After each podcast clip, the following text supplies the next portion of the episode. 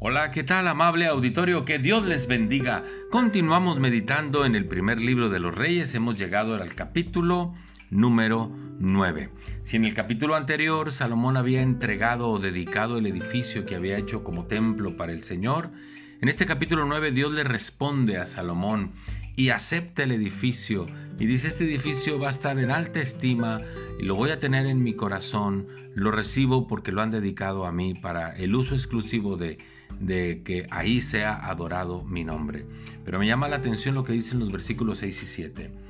Mas si obstinadamente se apartan ustedes y sus hijos, y no guardan mis mandamientos ni mis estatutos, que yo les he presentado a ustedes, sino que van a servir a otros dioses y los adoran, mire lo que dice el 7, yo los cortaré o cortaré a mi pueblo de sobre la faz de la tierra que les he entregado.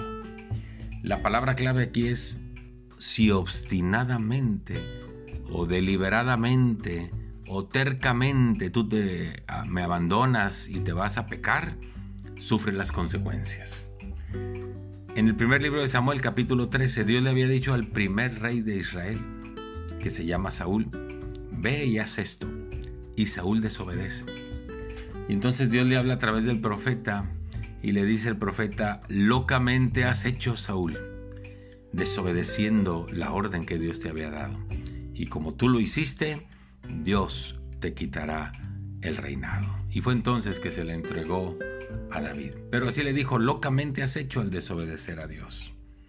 En Mateo 19, los religiosos del tiempo de Jesús le cuestionaban y le decían, a ver, ¿y por qué Moisés sí permitió en su tiempo que el marido le diera una carta de repudio a su esposa para ya no, que no esté con él? Y Jesús les dijo, por la terquedad de su corazón. Por la terquedad del corazón, porque al principio no fue así. Definitivamente esto de ser obstinados, tercos y necios lleva consecuencias graves.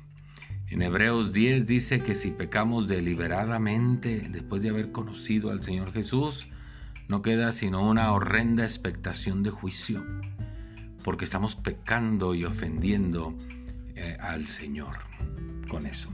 Me quiero quedar con el pensamiento de que Pedro le dice a, su iglesia, a la iglesia, en 1 Pedro 4, 3 dice, baste ya el tiempo pasado para haber hecho lo que hicimos. Anduvimos en lascivias, concupiscencias, embriagueces, orgías, excesos abominables.